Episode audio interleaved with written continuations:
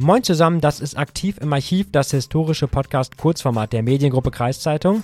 Mein Name ist Lukas Spar und ich habe heute mal eine kleine Erfolgsgeschichte für euch rausgesucht. Und zwar die Erfolgsgeschichte des Fischotters. Beim Stichwort Fischotter hat ja vielleicht jede und jeder von euch schon ein ungefähres Bild vor Augen. Kleines Tier, lebt am Wasser, mag Fisch, sieht relativ putzig aus und das Wichtigste kommt auch hierzulande vor. Aber letzteres ist gar nicht so selbstverständlich.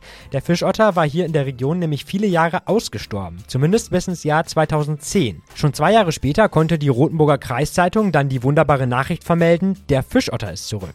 Und wie wichtig und faszinierend diese Tiere sind, erkennt man auch daran, dass ich für diese Folge tatsächlich einen Otter-Experten hier aus der Region finden konnte. Kuno Kumpens ist in der Jägerschaft Rotenburg aktiv und dort heute ehrenamtlicher Otter-Experte.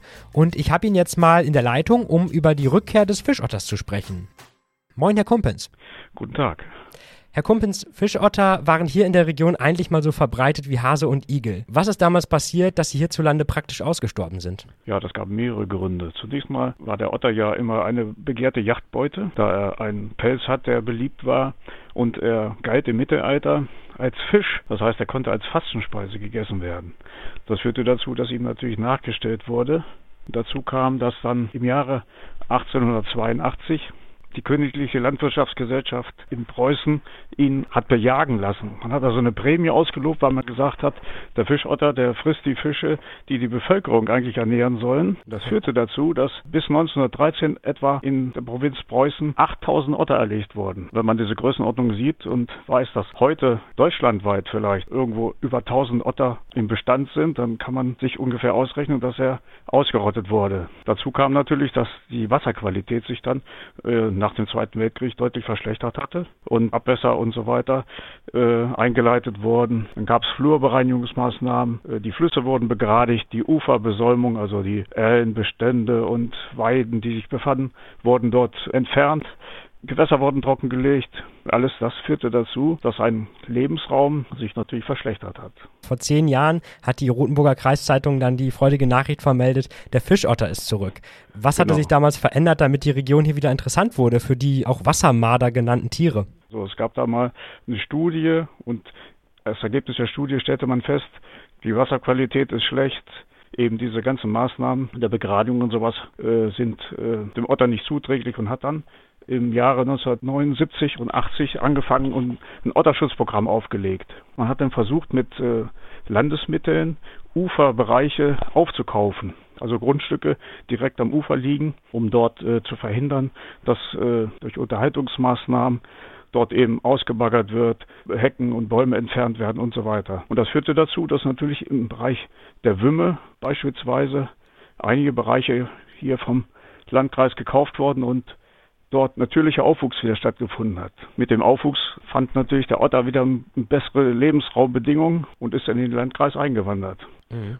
Erkennbar wurde es eben dadurch, dass wir plötzlich überfahrene Otter gefunden haben.